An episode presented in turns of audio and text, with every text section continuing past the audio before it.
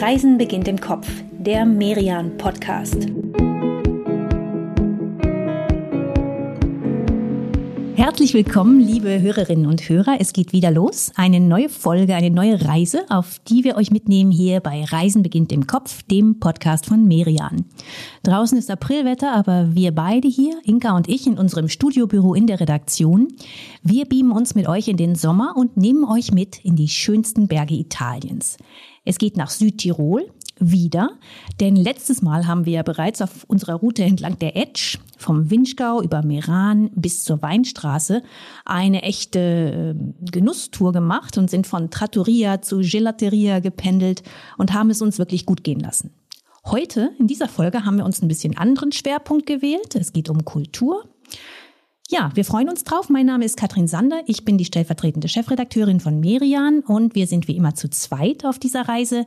Meine Kollegin Inka Schmeling ist bei mir. Liebe Inka, wie geht's dir? Das war ja schon eine schöne Tour in der letzten Folge, oder? Ja, das war herrlich. Wir haben ja auch so richtig geschwelgt. Ne? Es gab Wein, Käse, Pizza, Pasta und sogar Whisky und alles immer nur vom Feinsten. Ich habe auch gemerkt, ja, irgendwie so eine, so eine Genusstour, die kann durchaus inspirieren. Ich hatte danach zu Hause richtig Appetit auf Knödel und die dann einfach gleich mal nachgekocht. Und was für Knödel? Speck, Käse? Ja, ich habe so ein Rezept gefunden mit Spinat und auch reichlich Käse auf jeden Fall drin. Und ach, das war irgendwie einfach mal eine, eine schöne Abwechslung. Ich merke echt so, so jetzt nach einem Jahr Homecooking, gehen mir so langsam die Familienrezepte aus.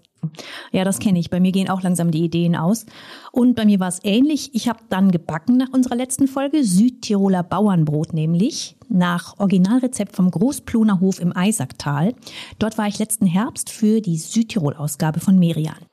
Aber heute, Katrin, da werden wir ein bisschen weniger schlemmen, denn du hast es ja schon gesagt, das hier, das wird ein Kulturwochenende. Wir haben uns eine Route ausgesucht, die zu einigen der berühmtesten Kulturhighlights hier in Südtirol führt. Zum Beispiel zum Kloster Neustift oder nach Brixen oder zum Kloster Säben bei Klausen. Und natürlich in Südtirols Hauptstadt Bozen wo wir auch, aber eben nicht nur, den Ötzi sehen werden.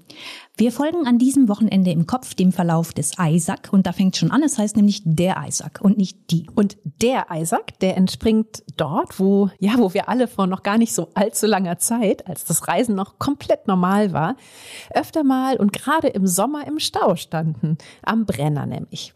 Da warten wir beide also jetzt am Nadelöhr Europas. Das ist ja auch so ein bisschen der Spitzname des Passes. Aber wir warten nicht lange, denn wir machen, Inka, erst tanken, dann Italien. Und wie fast alle, die mit Auto nach Südtirol fahren, kommen wir dann über diesen Pass von Österreich nach Italien. Denn er ist schlicht der niedrigste Weg. Ne? Ein Weg über den Hauptkamm der Alpen auf, ja, man kann sagen, nur 1370 Metern. Ja, diese Autobahn hier, ne, die ist ja auch, ja, die gilt so ein bisschen als Meisterwerk der Ingenieurskunst. Und so ein bisschen kann das ja jeder nachvollziehen, der die auch schon mal gefahren ist und wahrscheinlich auch schon mal geschluckt hat, ne? wenn man so runterguckt und man sieht die vielen Brücken und diese ganzen Stelzen und Träger hier unter der Fahrbahn. Es gibt ja noch ein anderes Megaprojekt hier, das ist gerade in der Mache der Brenner Basistunnel. Der soll irgendwann in diesem Jahrzehnt noch fertig werden. Und wenn er dann mal fertig ist, dann ist er die längste unterirdische Bahnverbindung der Welt. Von Innsbruck bis zu Franzensfeste sind es dann 55 Kilometer unter den Alpen hindurch. Okay, also nichts für Klaustrophobiker wahrscheinlich. Und ach, vielleicht kommen wir zwei auch mal ganz schnell wieder ans Licht, Katrin. Äh, dahin nämlich, wo der Brenner Basistunnel einmal aufhören soll. Da ist schon unser erstes Kulturhighlight auf dieser Strecke, und zwar die Franzensfeste.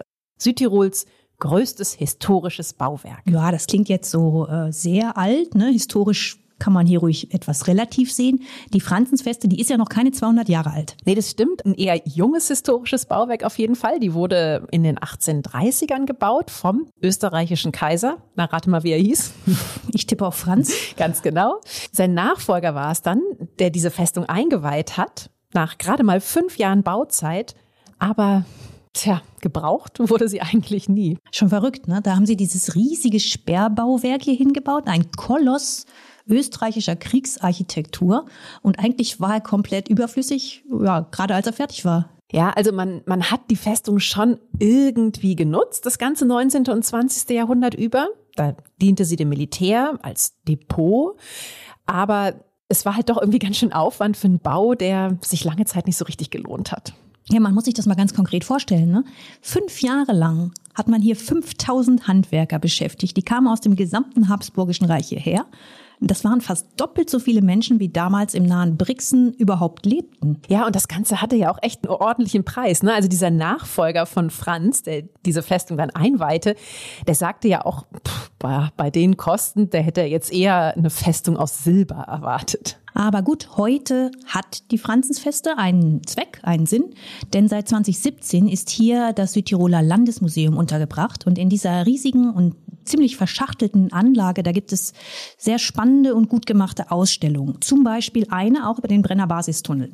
Aber ob man jetzt dafür wirklich eine Festung gebraucht hätte, naja, wahrscheinlich eher nicht, ne? Aber man hat immerhin das Beste aus dem gemacht, was da war. Und das finde ich ist in Südtirol tatsächlich an ziemlich vielen Orten gelungen, dass man historische Orte mit Hilfe von kulturellen Angeboten ja irgendwie wieder, wie soll man sagen, nutzbar, erfahrbar gemacht hat. Davon werden uns noch ein paar begegnen auf dieser Reise. Alle Adressen, die schreiben wir euch natürlich in unsere Show Notes. Ja, und wenn ihr auch noch Bilder sehen wollt aus Südtirol, dann besucht uns auf Instagram. Unter Reisen beginnt im Kopf findet ihr die schönsten Aufnahmen, die wir für euch zusammengetragen haben und die Lust machen auf Südtirol. Unser nächster Kulturstopp hier im Eisacktal, der liegt nur zehn Kilometer weiter südlich und ähm, das ist das berühmte Kloster Neustift. Aber Bevor wir da reingehen, Katrin, lohnt sich dich einmal gleich in der Nähe des Klosters noch auf eine kleine Mittagspause in den Pacherhof. Den möchte ich dir unbedingt mal zeigen. Ja, das lohnt sich tatsächlich. Das sieht schon von außen sehr beeindruckend aus. Es ist nämlich ein historischer Bauernhof, oh, um die 1000 Jahre alt, also aus dem 11. Jahrhundert. Und dieser Hof, der ist dann aber ganz spannend mit heutiger zeitgenössischer Architektur ergänzt worden. Das ist so eine interessante Kombination, so hölzerne, rustikale Gemütlichkeit auf der einen Seite und dann aber wieder viel Glas, Beton, ganz klare Linien. Ja, das ist ja irgendwie diese Südtiroler Architektur, die ist ja eh wow, so ein bisschen Thema für sich, ne? Da kommen wir später noch zu. Und hier, da gibt's in diesen sehr besonderen Räumen dann auch nochmal richtig, richtig leckere Südtiroler Küche. Auch die ist eine tolle Melange aus einerseits Traditionsrezepten, aber andererseits auch mal mutigen Experimenten. Und wir sind ja auf einer Kulturreise hier auf dem Hof. Da wurde 1440 Friedrich Pacher geboren. Das ist einer der großen Maler der Gotik und er hat auch im Kloster Neustift mehrere Altäre gestaltet und auch Fresken. Das Kloster, das können wir hier vom Hof aus schon sehen und spazieren da jetzt dann mal im Kopf durch die Weinberge hin. Das dauert nur eine Viertelstunde, dann sind wir da. Ja, was für eine schöne Anlage. Seit über 800 Jahren gibt es Neustift und die Augustiner Chorherren, die sind hier immer noch aktiv. Um die 20 Brüder leben hier und wenn wir uns hier mal, mal diesen Wunderbrunnen im Innenhof anschauen, dann sehen wir, die Mönche, die waren sich auch schon vor Jahrhunderten sehr bewusst, dass ihr Kloster was ganz Besonderes ist. Dieser Brunnen heißt nämlich nicht nur Wunderbrunnen, weil sein Wasser angeblich so äh, wundersame Heilkräfte haben soll. Nein, er ist auch mit Wundern verziert. Er hat nämlich so einen achteckigen hölzernen Aufbau und auf dem sehen wir nicht nur die sieben Weltwunder, also die Cheops-Pyramide, den Koloss von Rhodos und so weiter, sondern eben auch noch ein achtes Weltwunder. Na, und das ist ganz klar das Kloster Neustift. Also ja, nicht gerade demütig und bescheiden, ne, die Brüder nee, hier. Kann man nicht sagen. Ja, das zeugt dann doch von einem ganz gut ausgebildeten Selbstwertgefühl. Aber man kann es auch ein bisschen verstehen, ne, wenn man sich diese Anlage so ansieht. Ja, eigentlich geht das ja normalerweise nur mit einer Führung. Allerdings jetzt zu Corona-Zeiten, da durften die Besucher auch auf eigene Faust zumindest bestimmte Räume anschauen. Wir beide, wir steuern jetzt mal zuerst die Stiftskirche an. Das ist feinster Spätbarock. Alles ist ganz hell und es gibt wirklich, ja, guck mal nach oben, ganz tolle Deckenfresken, in denen wenn man da so länger hinguckt, kann man sich irgendwie geradezu verlieren. Schau mal ganz genau hin. Da oben siehst du das Bein, das da aus der Decke hängt. Es sieht ja fast ein bisschen komisch aus. Du hast recht, da hängt echt ein Bein aus der Decke hier gleich links oben hinter dem Eingangsgitter. Irgendwie, ich weiß nicht, das wirkt irgendwie so, als wenn der Mann, dem es gehört, gleich aus dem Bild fällt. Verrückt, ne? Dass so ein jahrhundertealter 3D-Effekt heute noch so wahnsinnig echt wirkt. Das Bein, das ist so gekonnt über die Grenzen des Bildes hinausgemalt, dass es ganz real und plastisch wirkt. Dieses ganze Kloster hier, das ist ja eh so ein bisschen so eine, ich weiß nicht, so eine Zeitreise auf eine Art, ne? Also man hat hier diese Kirche, aber dann auch wieder den Kreuzgang mit den Fresken und das scheint alles schon wieder aus einer ganz anderen Welt zu stammen als diese überbordende Kirche. Ja, genau. Das ist viel schlichter. Das ist reinste Gotik. Früher gehörte der Kreuzgang zur Klausur der Mönche. Niemand durfte dort rein, außer den Brüdern. Ja, das ist heute zum Glück ja so ein bisschen anders. Ne? Diese Fresken hier, die sind nämlich echt beeindruckend. Wäre schade, wenn wir da nicht rein dürften. Und irgendwie sind das ja wie so kleine Botschaften aus dem Mittelalter. Wir stehen hier auch gleich vor einer ganz berühmten Botschaft aus dem Mittelalter. Die stammt wahrscheinlich von Friedrich Pacher, also von dem Hof da drüben, vielleicht aber auch von seinem Verwandten Michael Pacher. Womöglich war das sein jüngerer Bruder, so genau weiß man das alles heute gar nicht mehr. Aber dieses Fresko hier, das ist bekannt geworden als das Bild des reichen Prassers. Es geht also um die Geschichte des reichen Mannes, der in der Hölle landet, anders als der arme Lazarus, dem der reiche Mann nicht geholfen hat. Von diesen Bildern wechseln wir beide jetzt mal zu den Büchern, denn einen Raum, den dürfen wir hier in Neustift auf keinen Fall verpassen, und zwar den Lesesaal der Bibliothek. Feinstes Rokoko, strahlendes Weiß und Gold. Aber dabei ist dieser Lesesaal eben gar nicht überladen, sondern ganz elegant. Und überall hier an den Wänden, da hast du alte, kostbare Bücher in so extra Bücherschränken. 20.000 insgesamt nur in diesem Lesesaal. Ja, stell dir mal vor, man könnte sich da irgendwie einschließen und mal so, ich weiß nicht, ein Wochenende lang einfach nur durchschmökern. Das wär's, oder? Ich weiß gar nicht, ob man die noch so lesen kann zum Teil. Die sind uralt, ne? Die kommen ja aus dem Mittelalter. Handschriften sind darunter. Und das Kloster hat ja insgesamt knapp 100.000 Bücher. Ja, und wahrscheinlich hast du recht mit den Handschriften, ne? weil es heißt ja auch, dass einzelne dieser Bücher hier wirklich Millionen wert sind. Wahrscheinlich dürften wir darin nicht einfach mal so schmökern. Nee, man darf die Bibliothek tatsächlich nur zu wissenschaftlichen Zwecken benötigen, aber du kannst eben auf einer Führung zumindest so einen langen Blick in diesen Lesesaal werfen. Ja, das ist echt irgendwie lustig, ne? Ähm, da kann die Welt noch so, noch so digital sein, aber solche Bibliotheken, dieses gesammelte Wissen, das ist irgendwie doch ganz schön berührend, oder? Ja, auf jeden Fall. Neustift war ja über Jahrhunderte ein Zentrum der Bildung im ganzen Alpenraum. Aber die Mönche, die schufen sich schon sehr früh auch ein anderes Standbein, und zwar den Wein. Denn tatsächlich die Weinkellerei von Neustift, die zählt zu den ältesten aktiven Betrieben dieser Art auf der ganzen Welt. Es gibt sie seit 1142 dann passt das doch sehr gut, dass wir von hier aus vom Kloster Neustift jetzt mal eine kleine Wanderung machen und zwar auf dem Eisacktaler Weinweg bis nach Brixen runter. Ja, das ist ein sehr schöner Spaziergang, gut acht Kilometer lang. Und unterwegs, da laufen wir tatsächlich die ganze Zeit, ja, hier so durch die Weinhänge durch. Was wächst denn hier eigentlich so, Inka? Das sind vor allem Weißweine, die aus dem Eisacktal kommen. Ne? Also, ähm, muss man überlegen, Silvaner, Müller-Thurgau, Grüner Feldliner und ganz, ganz besonders Kerner. Ja, der Kerner. Für den ist das Eisacktal ja bekannt. Und jetzt stell dir mal vor, es wäre Herbst, dann würden wir beiden hier auf Törgelen-Tour gehen.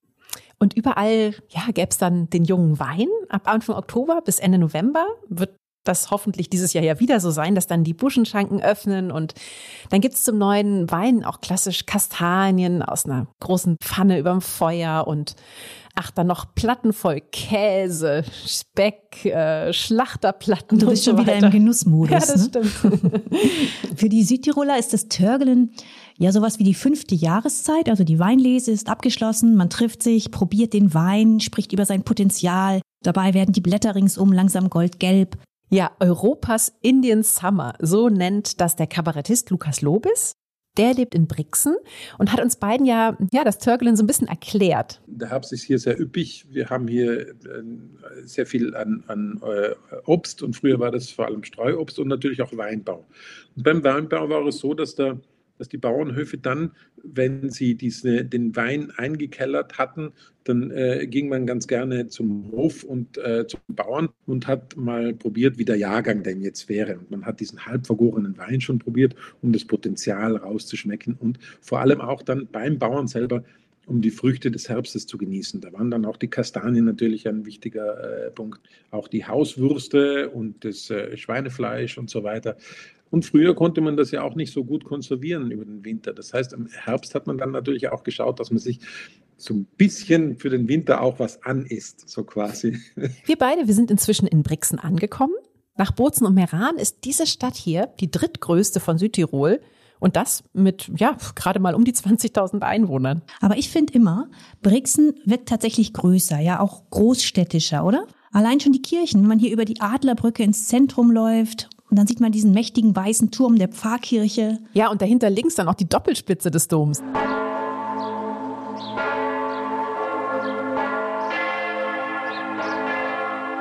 Also diese Kirchtürme hier, die stimmen einen ja schon echt ganz gut ein auf die Stadt. Die ist nämlich vor allem als Bischofssitz groß geworden und ja, das hat sie irgendwie doch sehr geprägt. Das erzählt uns ja auch Lukas Lobis. Er sagt, man merkt irgendwo auch an allen Ecken und Enden, dass die Kirche über über tausend Jahre äh, äh, Wortführer in dieser Stadt war, weil äh, Brixen als Bischofssitz äh, eine sehr hohe Bedeutung hatte. Und das hat die Stadt natürlich äh, schon geprägt, weil da sehr viel äh, Tradition und kirchliche Tradition, aber auch äh, geistig-kulturelle Tradition sich auf diesen kleinen Raum konzentriert. Lukas hat uns ja auch gleich als erstes in den Dom geschickt. Er hat davon geschwärmt. Es ist ein, ein, ein sehr üppiger, sehr barocker, sehr äh, schöner Kirchenbau, der innen wirklich sehr reich ausgestattet ist. Und wenn man da reinkommt, dann bekommt man sofort irgendwie das Gefühl, boah. Stimmt, das denkt man echt, wenn man hier reingeht. Boah, eine erste Kirche, die gab es hier schon vor weit über 1000 Jahren, aber was wir heute hier sehen, das stammt vor allem aus dem 18. Jahrhundert. Also ja, wie man sieht, aus der Hochzeit des Barock. Hier müssen wir echt aufpassen, dass wir vom vielen nach oben schauen keine Nackenstarre kriegen. Guck mal hoch, da siehst du. Ja, eines der größten Deckenfresken der Welt. Das ist tatsächlich hier im Brixner Dom zu finden. Und das Tolle daran ist eben nicht nur die Größe. Ne? Das, was der Österreicher Paul Troger hier gemalt hat, das gilt als absolute Spitzenleistung der barocken Deckenmalerei. Gleich nebenan, da gibt's noch mehr Fresken zu sehen. Die sind nochmal deutlich älter, die stammen aus dem 14. Jahrhundert. Komm, da will ich dir aber auch noch was besonders Lustiges zeigen. Hier in der dritten Arkade, schau mal. Ja, das sieht merkwürdig aus, so ein bisschen wie ein verunglückter Elefant. Ja, Rüsselpferd nennen es die Brixner auch. Und ja, irgendwie sieht es auch so aus, oder? Wie eine Mischung aus, ich weiß nicht, Pferd und Elefant eben. Sehr interessant. Ich weiß nicht, ob da Hannibals legendäre Alpenüberquerung vielleicht noch nachgewirkt hat. Na, die war ja da auch schon ein bisschen her. Aber tatsächlich, gerade die Brixner, die haben ganz schön viele Elefanten zu Gesicht bekommen vor Hunderten von Jahren. Das liegt daran, dass das Eisacktal schon immer eine sehr, sehr wichtige Nord-Süd-Achse in Europa war. Also erst kam Hannibal mit seinen Elefanten, dann im Jahr 802 ein Elefant, der als Geschenk für Karl den Großen über Südtirol bis Aachen geführt wurde. Und dann, einige Jahrzehnte nachdem dieses Rüsselpferd hier gemalt wurde, kurz vor Weihnachten 1551, da stapfte dann der nächste Elefant durch Brixen. Kurz vor Weihnachten. Das ist aber hm, ein bisschen eine kalte Jahreszeit, die sich das arme Tier da ausgesucht hat. Ich glaube nicht, dass das Tier sich die ausgesucht hat. Der Elefant hatte sogar einen Namen, der hieß Soliman.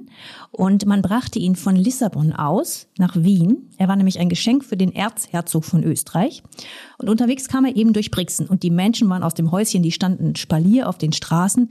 Soliman allerdings, der war nach dem langen Marsch und wegen der ganzen Kälte hier nicht so richtig gut beieinander und blieb deswegen zwei Wochen lang hier in Brixen und wurde von einem Wirt wieder aufgepäppelt. Ist ja auch irgendwie lustig, oder? Also so ein Wirt im 16. Jahrhundert, äh, woher wusste der, was ein Elefant braucht? Er hat sich wahrscheinlich gedacht, ist ein Rüsselpferd, Wasser, Heu, Hafer. Ist ja das Gleiche. Ja, es scheint ja auch funktioniert zu haben, denn die Geschichte sagt, der Elefant hat es von Brixen über den Brenner geschafft. Auf der Fassade des Wirtshauses, in dem Soliman damals logierte und aufgepäppelt wurde, da ist ein Bild von ihm gemalt und es heißt seitdem auch Hotel Elefant. Wenn wir zwei jetzt vom Dom zu diesem Hotel schlendern, dann sehen wir unterwegs auch schon mal, ja, ist schon mal ein bisschen was hier von dieser hübschen Altstadt, die übrigens komplett Fußgängerzone ist. Und schön, ne? Also es ist hier total nett und entspannt, hier so ein bisschen rumzulaufen. Wir schauen uns natürlich den Domplatz an. Das ist ja das Herzstück der Stadt zwischen Dom und Pfarrkirche und dem Rathaus. Aber dann sind wir auch schon ganz schnell bei den Lauben. Die kennen wir ja schon. Ja, wobei die sehen hier anders aus als in Meran oder Bozen. Was so ein bisschen daran liegt, dass diese Bischofsstadt Brixen, von der wir vorhin ja schon gesprochen haben, die war natürlich, als die Lauben damals in Mode kamen, schon viel fertiger als Meran oder Bozen das waren. Deshalb konnte hier auch nicht einfach mal so eben eine große neue Geschäftsstraße durch die Stadt gefräst werden, sondern es sind zwei Laubenstraßen entstanden. Und die beiden, die treffen treffen ja so L-förmig hier aufeinander. Das sind einmal die kleinen und die großen Lauben. Und jetzt müssen wir da gleich mal einen kleinen Genussstopp einlegen. Ganz vorne, große Laube Nummer eins, da ist nämlich Pradetto. Pradetto hat wunderbares Eis und es ist dir auch ganz egal, welche Sorte du nimmst, die sind alle wirklich großartig. Ich sag dir, mit der Aussicht auf ein Eis von Pradetto kannst du Kinder zu jeder Wanderung bewegen. Das klingt, als hättest du da Erfahrung, Katrin. Absolut, das kann ich aus eigener Erfahrung ganz klar garantieren. Okay, das klingt überzeugend. Vielleicht kannst du auch mich damit jetzt weiter durch die Stadt locken. Genehmigen wir uns beide doch jetzt mal hier ein Gelato und spazieren dann noch ein bisschen weiter. Es gäbe jetzt noch viel, viel mehr klassische Kultur hier anzuschauen. Ne? Zum Beispiel die Hofburg, die ist echt eigentlich auch total toll. Das war lange Residenz der Bischöfe. Heute ist hier das Diözesanmuseum und ein echt sehr nettes Krippenmuseum. Aber ja, mir persönlich, mir ist gerade so ein bisschen mehr nach, nach heutiger Kultur. Darum nehme ich dich jetzt einfach mal mit in Brixens Gefängnis. Was natürlich kein Gefängnis mehr ist, sondern Chumpus. Hört sich jetzt auch wahrscheinlich ein bisschen rätselhaft an, ne? Chumpus ist eine sehr coole Bühne für Theaterstücke. Viele davon, die hat man eigens auf diesen Ort hier angepasst, auf dieses alte Gefängnis. Und die Stücke, die hier laufen, die sind gern mal kritisch, die machen sich auch schon mal über die Südtiroler Eigenarten lustig oder nehmen die Politik oder gesellschaftliche Veränderungen aufs Korn. Also gibt viel Kabarett hier. Lukas Lobis, den wir ja schon getroffen haben, der tritt hier auch häufig auf und hat uns das auch empfohlen. Ja, und Lukas drängt gleichzeitig jetzt aber auch drauf, dass wir nach diesem imaginären Theaterbesuch hier im Gefängnis nochmal eine andere Spezialität dieser Gegend hier uns näher anschauen. Weißwein, ne? Eisacktaler Weißwein.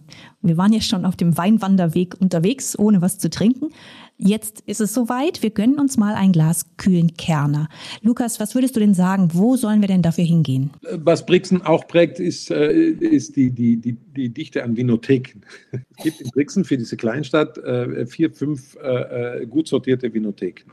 Da ist zum Beispiel äh, das Venus, äh, das ist Peter, Peters Weinbistro, Venus mitten im, im Zentrum. Dann die Weingalerie, dann das Vitis, das ist an, äh, direkt neben dem Domplatz beim Finsterwirt. Das ist auch eine sehr schöne äh, Vinothek. Okay, Vitis, das klingt doch gut. Und diese Vinothek, die gehört zum Gasthaus Finsterwirt. Das ist im ersten Stock, also genau über unseren Köpfen hier. Und sowas wie eine Brixner Institution. In diesen holzgetäfelten Stuben beim Finsterwirt, da haben früher schon die Domherren Wein ausgeschenkt. Und so kam das Haus auch zu seinem Namen. Denn eigentlich galt früher im katholischen Brixen eine strenge Nachtruhe. Nach Einbruch der Dunkelheit durfte nichts mehr ausgeschenkt werden. Kommt einem irgendwie bekannt vor jetzt in diesen Zeiten. Naja, aber es durfte eben auch kein Licht mehr in den Schenken brennen. Und hier hat man dann einfach im Dunkeln weiter getrunken. Das machen wir beide jetzt einfach auch heute Abend. Vielleicht nicht ganz im Dunkeln, aber zumindest im abendlichen Dämmerlicht. Vielleicht sogar draußen in dem schönen Innenhof zwischen diesen jahrhundertealten Mauern und ja, wir lassen uns hier einfach unseren Kerner schmecken. Chin Chin, Katrin, auf das Eisacktal.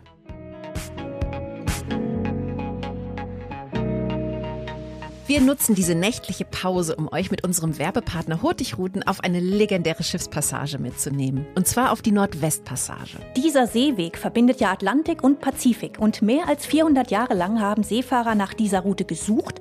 Zig Expeditionen sind im ewigen Eis gescheitert. Aber Anfang des 20. Jahrhunderts gelang es dem Norweger Roald Amundsen, die Nordwestpassage zu finden und auch zu durchqueren. In der aktuellen Folge des Podcasts 12,5 Knoten auf Expedition mit Hurtigruten da könnt ihr hören, was man heute auf einer Hurtigroutenreise auf der Nordwestpassage sieht und erlebt. Zu Gast sind Reiseautorin Aresu Weitholz und Expeditionsleiter Steffen Biersack.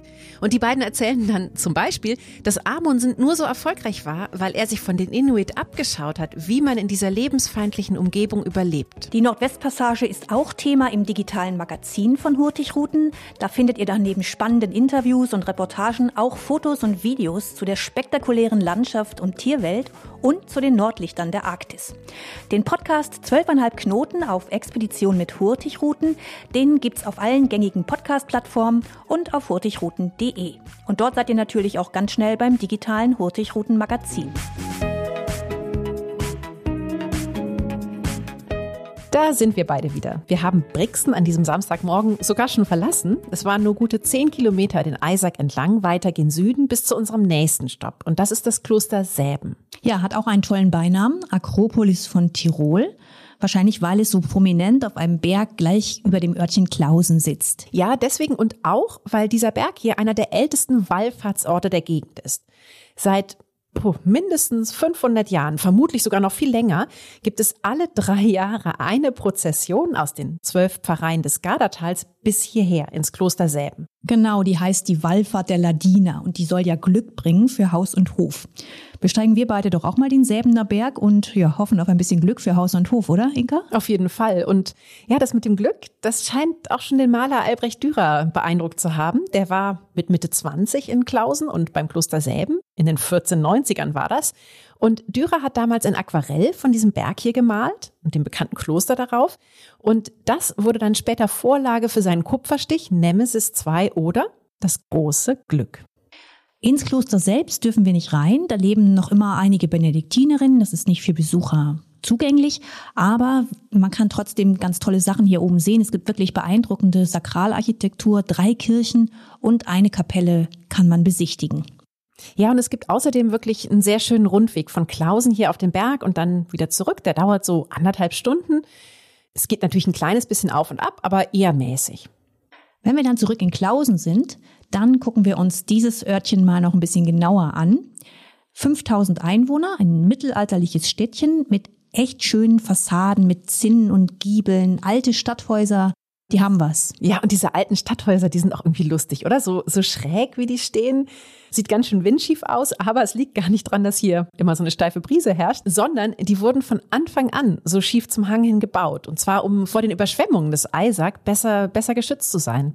Ja, und wir reden hier nicht von ein bisschen Hanglage, ne? Die, die ist so stark, das führt dazu, dass die einen Häuser den Zugang zu ihren Gärten oben am Dachboden haben. Ja, das sind dann diese geheimen Gärten von Klausen. Genau, und die anderen auf der gegenüberliegenden Seite, die gehen dann vom Keller in den Garten.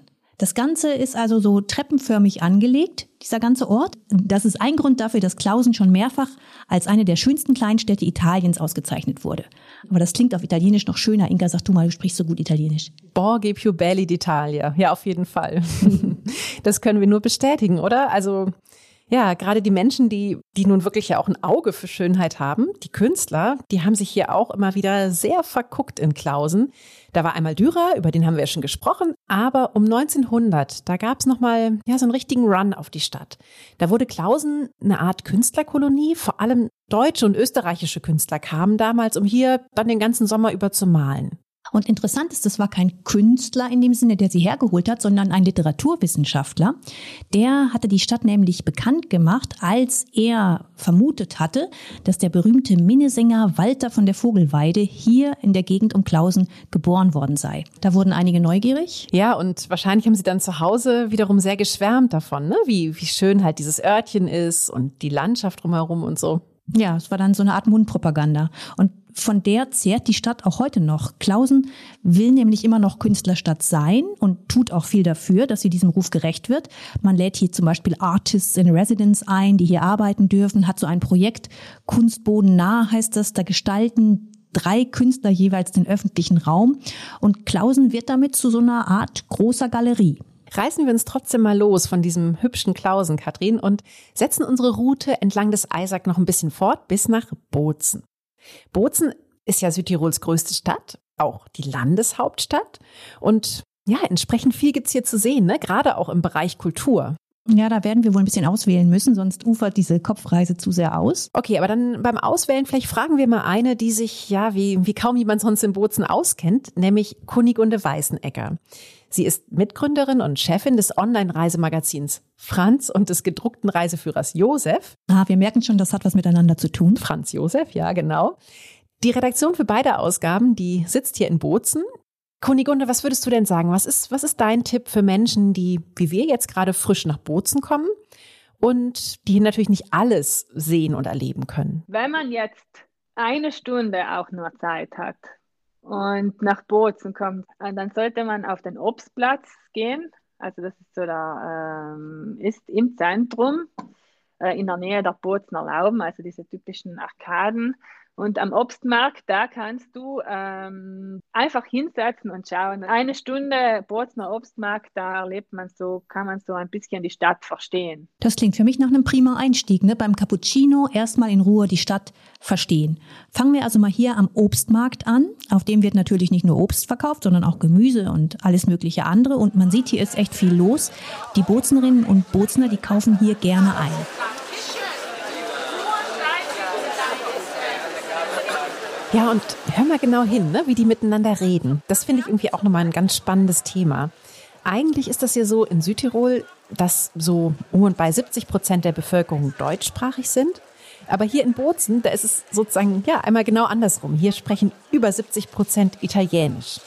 Bozen ist also, ja, kann man wirklich sagen, die italienischste Stadt dieser Region. Und gerade hier so auf dem Obstmarkt, wenn alle miteinander reden und feilschen und so, da hört man das echt ziemlich gut raus.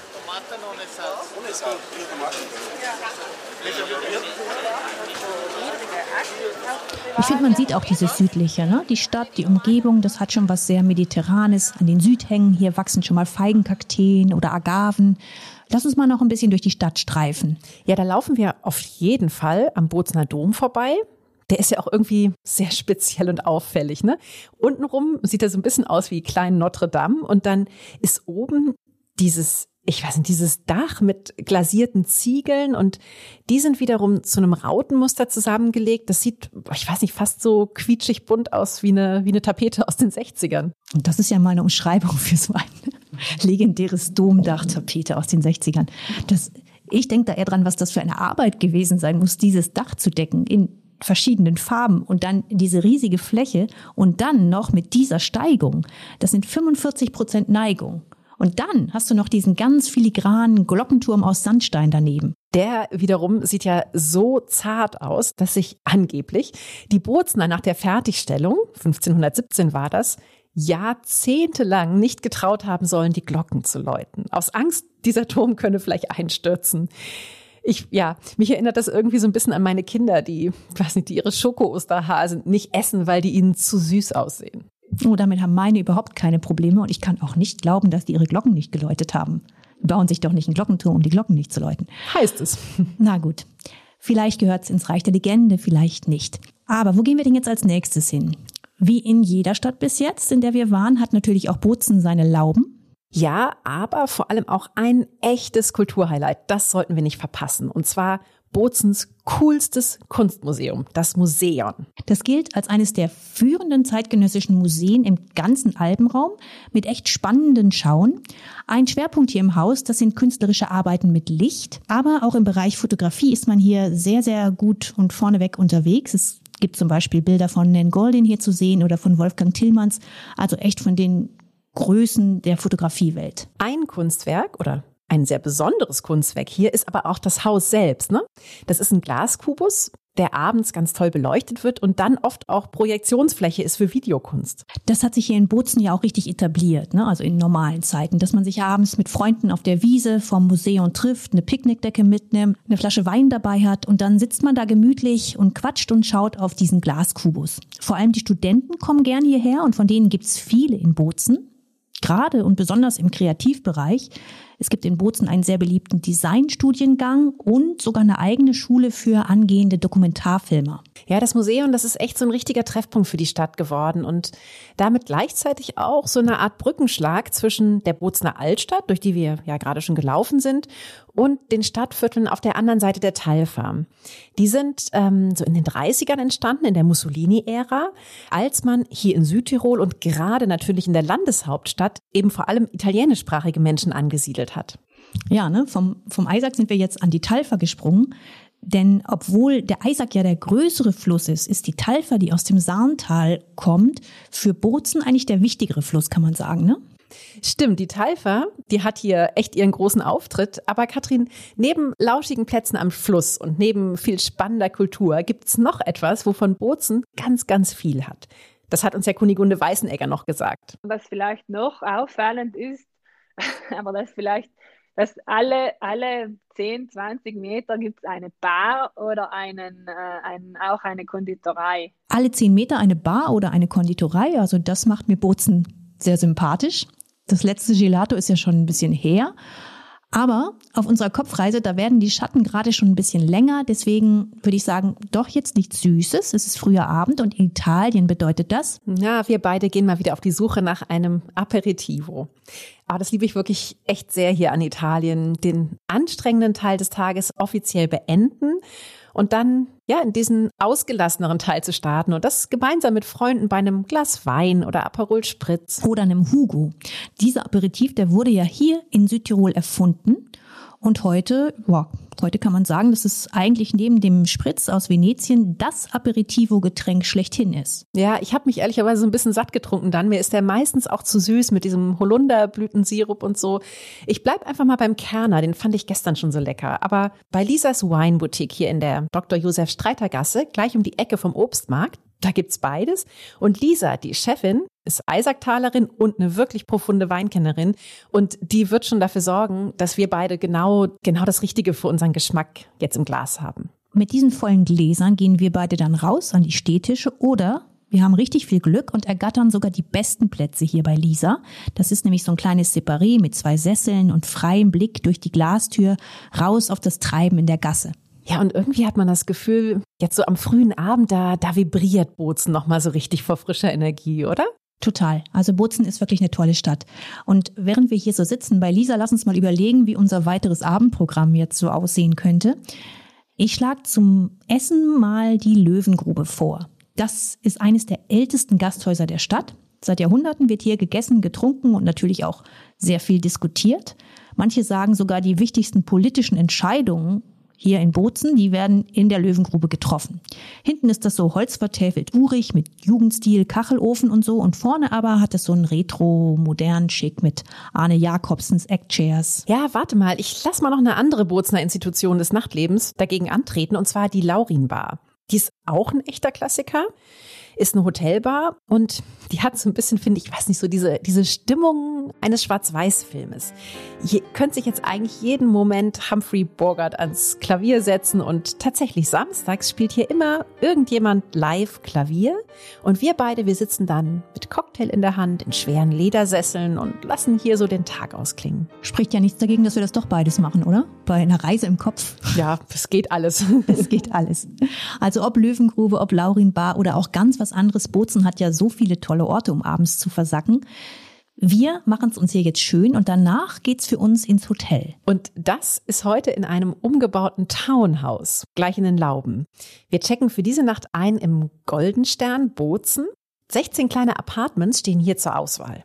Und jedes davon ist benannt nach einem früheren Bewohner dieses Hauses. Das finde ich persönlich eine ganz charmante Idee, um die Geschichte dieses Hotels noch mal ein bisschen greifbarer, ein bisschen persönlicher zu machen. Also, wir schlafen hier jetzt ein unter Stuckdecken. Ja, und unter Fresken mal wieder. Jahrhundertealten Fresken, die begleiten uns auf dieser Reise ja wirklich die ganze Zeit schon. Gute Nacht, Katrin. Gute Nacht, Inga. Wir nutzen diese kleine Pause, um euch unsere aktuelle Merian-Ausgabe vorzustellen. Auch in der geht es natürlich um Südtirol. Wir stellen euch in diesem Heft die schönsten Berghütten vor. Wir haben auch Wanderrouten für Einsteiger und Abenteurer gesammelt. Und gemeinsam mit Insidern erkunden wir die spannenden Städte Meran, Bozen, Brixen und Bruneck. Viele, viele Kulturhighlights erwarten euch auch in diesem Heft. Darunter zum Beispiel ein Interview mit der Chefin des neuen Lumen-Museums für Bergfotografie und über die Entwicklung, die die Bergfotografie in den letzten zwei Jahrhunderten durchgemacht hat. Ihr findet die Südtirol-Ausgabe im Kiosk, im gut sortierten Buchhandel oder online unter merian-shop.de. Liebe Inka, es ist Sonntag. Wir sind in Bozen und natürlich besuchen wir hier heute den ältesten Herrn am Platz. Er ist seines Zeichens die älteste Mumie der Welt, entdeckt 1991 im Schnalztal in den Ötztaler Alpen. Und wir alle kennen ihn als Ötzi, bei den Amerikanern aber, da heißt er ganz anders, nämlich Frozen Fritz. Und tatsächlich prangt Frozen Fritz auf dem Arm von Brad Pitt.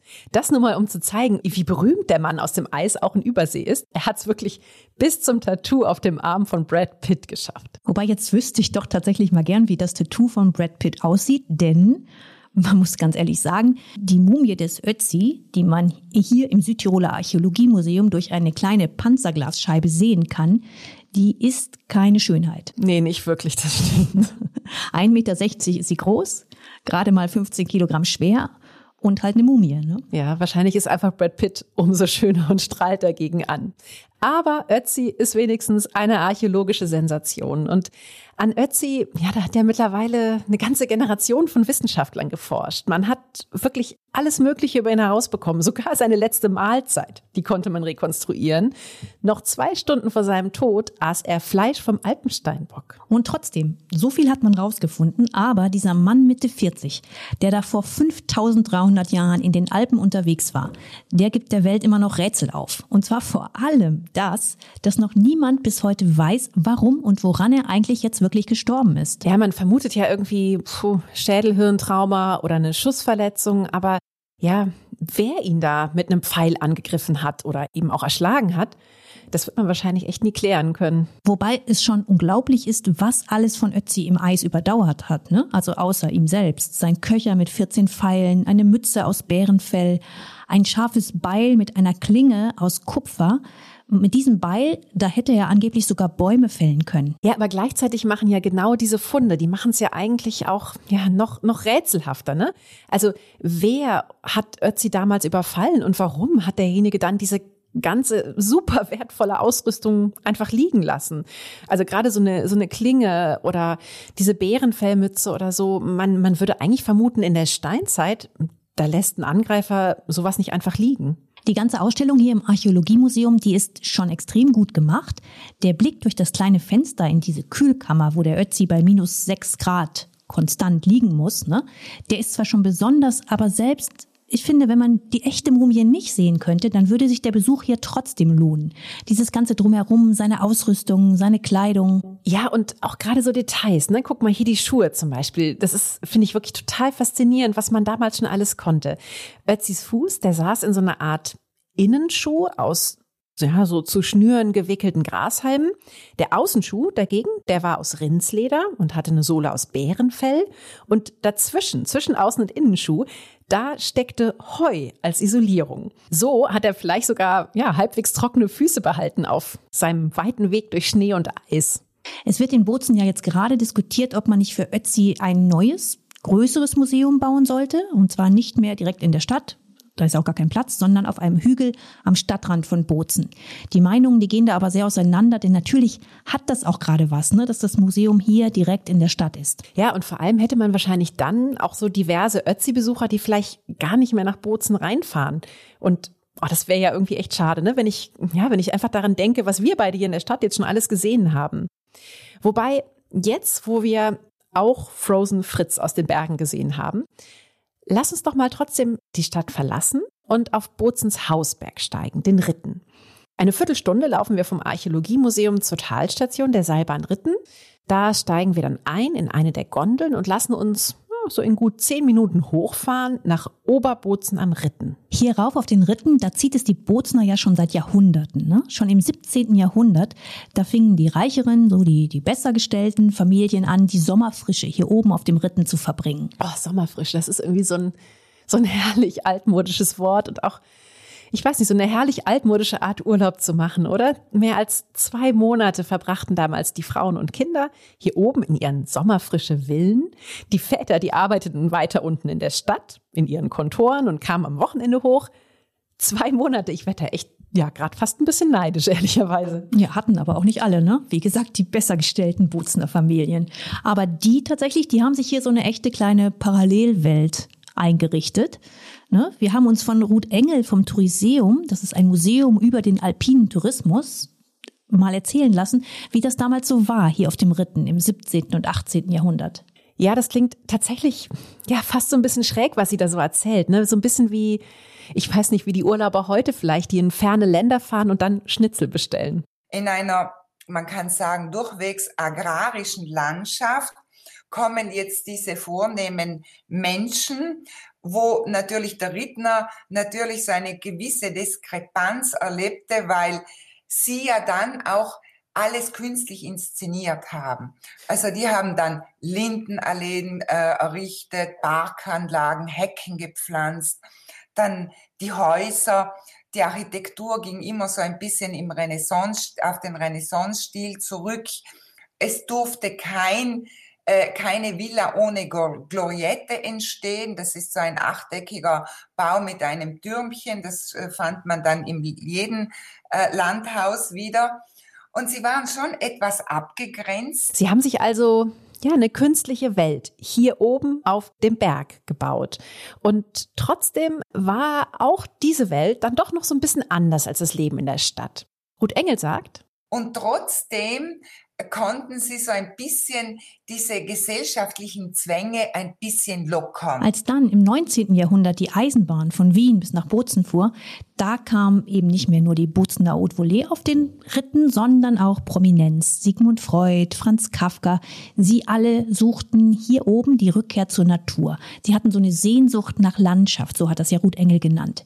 Ja, Sehnsucht nach Landschaft, das, das kann ich auch echt sehr gut verstehen. So geht's mir irgendwie auch immer, wenn ich weiß nicht, wenn alles gerade so ein bisschen stressig ist oder, oder ja, ich weiß auch nicht, gerade im Moment man so viele Sorgen hat oder so, dass da dieses große Bedürfnis ist nach Natur und vor allem auch nach dieser Weite, die es ja irgendwie eigentlich ja so echt nur am Meer gibt oder eben in den Bergen.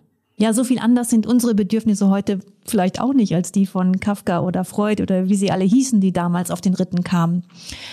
Was jedenfalls wieder sehr in Mode kommt oder gekommen ist, das sind die Hotels von damals.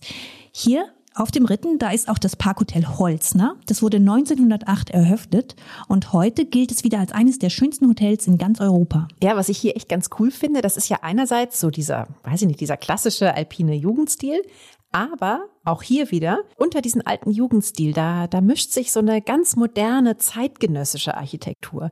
Und beides wächst hier, ja, wächst hier richtig gut zusammen. Das kriegen die Südtiroler wirklich gut hin. Wir hatten das ja auch in dieser Folge schon ein paar Mal, dass die neuen An- oder Umbauten den historischen Bestand bei verschiedenen Architekturprojekten fast noch mehr hervorheben, als dass sie ihn verdecken. Ne? Der wird regelrecht gefeiert. Ja, und damit auch, auch kräftig aufpolieren. Ne? Tja, Katrin, wir, wir zwei, wir könnten jetzt hier eigentlich noch so ein bisschen bleiben. Ne? Es gäbe zum Beispiel ein sehr, sehr schönes Day Spa. Ja, und wenn wir mit den Kindern hier wären, dann würden wir die auch so schnell nicht wieder wegbekommen hier. Es gibt nämlich Pools, einen Abenteuerspielplatz, Spielwiesen, auch Tennisplätze für die größeren. Ja, aber wir zwei, wir haben ja für heute noch einen letzten Ausflug auf unserem Zettel und wollen noch eine kleine Wanderung machen zu den Erdpyramiden. Stimmt, die wollen wir uns auf jeden Fall noch angucken. Die Erdpyramiden gibt's am Ritten gleich an drei verschiedenen Orten. In Unterinn, am Finsterbachgraben und in Oberbozen. Und ja, wie soll man die beschreiben, ne? diese Erdpyramiden? Die sehen fast so ein bisschen aus ja, wie, wie eine Outdoor-Tropfsteinhöhle aus Lehm, würde ich jetzt mal sagen. Ja, es sind wirklich sehr, sehr spitze Pyramiden, ne? Und manche scheinen dann auf ihrer Spitze auch noch, ich weiß nicht, wie so einen großen Steinsbrocken zu balancieren. Stimmt, das sieht aus wie so ein kugeliger Hut, ne? Das Ganze ist ein sehr seltenes Naturphänomen. Das gibt's nur da, wo sich starke Regenfälle abwechseln mit längeren Trockenphasen. Und der Boden, der muss so lehmig und formbar sein, dass der Regen große Teile dieses Bodens wegspülen kann, die dann in den Trockenphasen verhärten. Und dieser Brocken auf der Spitze, der ist dann wie ein Dach, das sozusagen diese Pyramide darunter schützt. Aber irgendwann kracht er runter, dann wird die Pyramide nach und nach vom Regen weggewaschen. Ja, aber irgendwann entstehen dann trotzdem wieder neue. Ne? Es ist so ein stetes, stetes Kommen und Gehen, hier ein Wachsen und Schrumpfen. Ja, das ist ja beinahe philosophisch, denn auch wir zwei, wir könnten uns jetzt an diesem Ort hier langsam schon mal ans Verabschieden machen von unserer Tour entlang des Eisack. Aber auch wir kommen wieder. Unsere nächste Podcast-Folge, die führt uns noch einmal, ein letztes Mal durch Südtirol. Ja, dann geht es an der Rhins entlang durch die Dolomiten. Pass auf, Katrin, damit uns der Abschied jetzt aus Südtirol für heute nicht so schwer fällt, ähm, schüren wir beide einfach mal unsere Vorfreude und steigen hier in Oberbozen in die Rittner Schmalspurbahn nach Klobenstein. Die Fahrt, die dauert nur eine gute Viertelstunde, aber unterwegs, hier schau mal raus aus dem Fenster, da sehen wir sie schon. Die Dolomiten. Genau, die Berge. Die fehlen uns ja noch im Dreiklang dieser Podcast-Staffel. Ne? Zuerst hatten wir den Genuss, letztes Mal, dann heute die Kultur und nächstes Mal, da geht's dann richtig rauf auf die Gipfel. Und dafür, da hast du recht, Inka, dafür ist diese Fahrt mit der Bahn hier schon ein sehr guter Appetizer. Wir sehen hier den Schlern und die Seiser Alm und haben Blick auf den Rosengarten. Das alles macht große Lust. Wir freuen uns also auf noch mehr Berge in der nächsten Folge und darauf, dass ihr dann hoffentlich wieder dabei seid. Bis dahin Passt auf euch auf, schaut gerne rein bei Instagram oder schreibt uns eine Nachricht an redaktion.merian.de. Wir freuen uns drauf und wünschen euch alles Gute.